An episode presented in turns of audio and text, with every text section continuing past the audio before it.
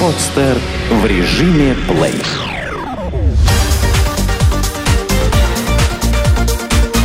Банк.ру. Информационный дайджест.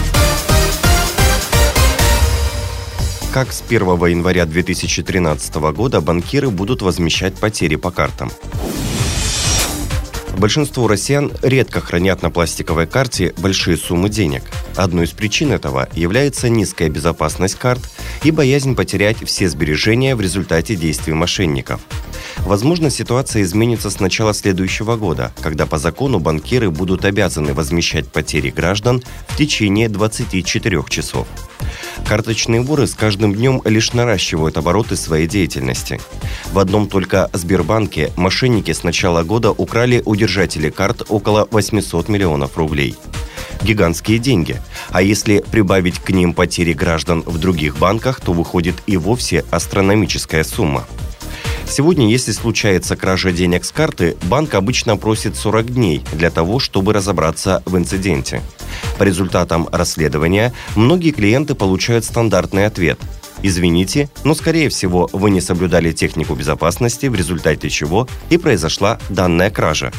Иди и доказывай, что ты никому пин-код не передавал, ничего в интернете не покупал. Но, возможно, жизнь клиентов существенно упростится с 1 января 2013 года, когда вступит в силу последняя часть закона о национальной платежной системе. Согласно закону, банк будет обязан возмещать все понесенные потери по карте сразу после того, как клиент обратится в банк с соответствующим заявлением. О незаконной операции, проведенной по его карте, клиент должен сообщить банку в течение 24 часов. Пока, правда, в законе не указан срок, в течение которого банк будет возмещать деньги – чтобы избежать ситуации искусственного затягивания, депутаты уже хотят принять поправки, которые бы ограничивали время возмещения потерь до 24 часов. Судя по настрою народных избранников, поправки будут приняты в самое ближайшее время. Принятие закона несколько пугает банкиров, которые опасаются, что нечистые на руку граждане в сговоре с третьими лицами будут целенаправленно инсценировать кражи с карт, чтобы затем потребовать их возмещения у банков. По словам директора юридического департамента Абсолют банка Екатерины Любичевой, сегодня банки предпринимают ряд мер для защиты операций с пластиковыми картами. Дополнительные пароли, смс-ключи, смс-уведомления об операциях и другое. Однако все эти меры направлены на то, чтобы помочь добросовестным клиентам уберечься от мошенничества третьих лиц, а не на защиту самого банка от мошенничества. Опасность роста мошеннических операций действительно есть, и после вступления закона в силу политика банков в области защиты банковских карт изменится. Будет перестраиваться на защиту именно банка, подчеркнула в интервью банк.ру специалист.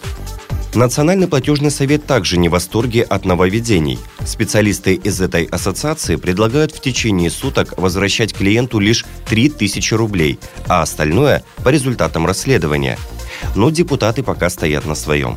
По их мнению, клиент, отдавая деньги банку на хранение, не должен в случае пропажи средств с карты доказывать свою невиновность. Такая политика уже дает свои плоды. По крайней мере, некоторые банки объявили, что в скором времени начнут выпускать специальные карты с чипом, с которых почти невозможно считать информацию. То есть деньги граждан будут в большей безопасности. Давно бы так. Почему вклады из мелочи банкиры облагают комиссиями? Хотя считается, что копейка рубль бережет, тем не менее статус в стране у нее не самый высокий. А граждане не любят таскать мелочь в кошельках. Продавцы порой не желают их принимать в качестве оплаты, придумывая тысячи отговорок. Может быть, имеет смысл положить копейки на банковский депозит? Идея хорошая, но, как оказалось, не бесплатная – по словам юристов, рубль, согласно статье 140 Гражданского кодекса России, является законным платежным средством, обязательным к приему по нарицательной стоимости на всей территории России. Вот только почему-то это правило не всегда соблюдают. Даже некоторые банки, принимая мелочь на депозит, взимают за это определенный процент. Правда, официально комиссия берется только за пересчет монет – в отдельных случаях банки могут вводить ограничения на количество или общую сумму принимаемых монет. В среднем стоимость комиссии за пересчет монет составляет 1% от всей суммы. При этом многие банки идут на уступки клиентам, которые уже давно сотрудничают с банком. Также часто не берут комиссии с клиентов, которые собираются разместить данную мелочь на банковском депозите. Как заметила заместитель руководителя Департамента депозитов и комиссионных продуктов «Ренессанс Кредит» Галина Уткина, комиссии оправданы, так как процедура приема мелочи достаточно трудоемка, включает в себя не только пересчет, но и упаковку, транспортировку, а также занимает много времени, в течение которого кассир может обслужить других клиентов. Начальник управления кассовых операций банка «Стройкредит» Елена Александрова сообщила, что мелочь в банках пересчитывается с помощью счетно-сортировочных машин, не требует предварительной ручной сортировки монет по номиналу, и счетных. Количество монет каждого номинала считается отдельно. В основном в банках установлены счетные машины из-за их сравнительно невысокой стоимости. В случае внесения средств на вклад мелкими монетами, директор Департамента продаж и продуктов Росгосстрахбанка Вилен Ли рекомендует, во-первых, заранее предупредить отделение о визите и согласовать дату и время прихода, а во-вторых, по возможности отсортировать монеты для ускорения процесса пересчета. С первого взгляда комиссия за пересчет мелочи незаконна. Но, как отметила управляющий директор банка БЦК «Москва» Диляра Ермакова, в соответствии с банковским законодательством, кредитная организация может самостоятельно устанавливать комиссионные вознаграждения по своим операциям. Единственная оговорка, что банк это должен делать по соглашению с клиентами. Какие параметры заемщика учитывают скоринговые системы?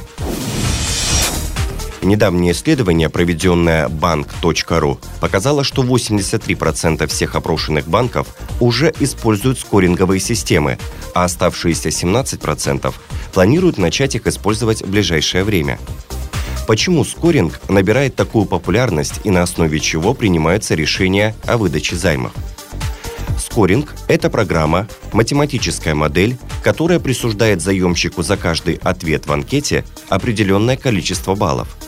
На основе набранных очков система выдает решение о выдаче или отказе в кредите.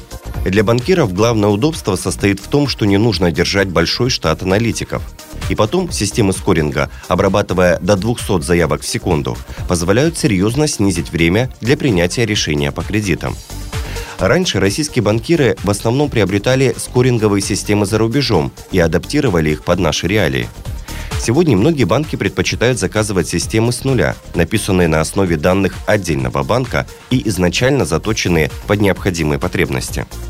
Скоринг – такая система, от внимания которой не ускользнет ни один факт из жизни заемщика. Причем каждый факт имеет свою цену. Например, состоит в браке заемщик – это хорошо – холост и никогда не был женат, тоже хорошо, но баллов система уже начислит меньше. Еще меньше очков наберут разведенные заемщики, а в самом конце рейтинга окажутся клиенты, которые официально находятся в браке, но живут при этом раздельно. Вообще же ключевые параметры, используемые системой для анализа, можно разделить на три категории. Первую, финансовую, входят данные о сфере деятельности, трудовом стаже, времени работы на последнем месте, размере зарплаты, общих расходах. Во второй группе представлены личные данные – возраст, семейное положение, образование, наличие и количество детей. Последняя третья категория включает в себя сопутствующую информацию – факты о имуществе, дополнительных источниках доходов. Но это все в общих чертах – Многие скоринговые системы учитывают разные детали, которые кажутся на первый взгляд не такими и важными. Чтобы отсеять мошенников или людей, предоставляющих неверную информацию, система проверяет, как заемщики отвечали на одни и те же вопросы, но заданные в разных формулировках. Если найдет расхождение, сразу откажет. Кроме того, в базах скоринговых систем заложены и постоянно обновляются, например, данные по зарплатам в конкретном регионе страны. Если клиент указывает зарплату в анкете большую, чем ему, по мнению скоринга, положено, то система заподозрит его в обмане и начислит минимальное количество баллов. Еще скоринг обращается к банковской базе заемщиков, которые уже получили кредит и сейчас его выплачивают. Система сравнивает клиента с людьми, наиболее похожими на него по финансовым и личным параметрам. И если в результате анализа обнаружится, что потенциальный клиент попал в группу риска, умная машина выдаст твердый отказ. Сделано на podster.ru Скачать другие выпуски подкаста вы можете на podster.ru